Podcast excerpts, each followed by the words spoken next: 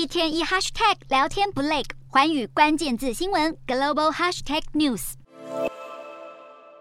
从俄罗斯通往德国的海底天然气管线北溪一号跟北溪二号最近发生漏气事件，欧洲地震学家甚至观测到漏气海域出现强烈爆炸。最新发展是瑞典又发现第四处漏气点，有没有可能是自然现象，或者是人为导致？究竟是谁下的手？各种猜测满天飞。波兰与乌克兰公开谴责俄罗斯，丹麦与瑞典表示管线遭到人为刻意破坏。欧盟跟美国也认为这是蓄意破坏。欧盟提出警告，任何破坏欧洲能源基础设施的行为都令人完全无法接受。欧盟会做出强力回应。俄罗斯方面不承认搞破坏，认为外界的指控是非常愚蠢的说法，还反咬美国，声称漏气事件是发生在美国情报机构可以完全掌握的地区。也有一说指出，可能是乌克兰或者波罗的海国家所为，因为这些国家长久以来反对北溪天然气管线，所以乐见管线被毁掉。尽管众说纷纭。但认为俄罗斯动手破坏的国家还是占多数，特别是俄国海军支援的舰艇，上个礼拜在事发地点周边被发现。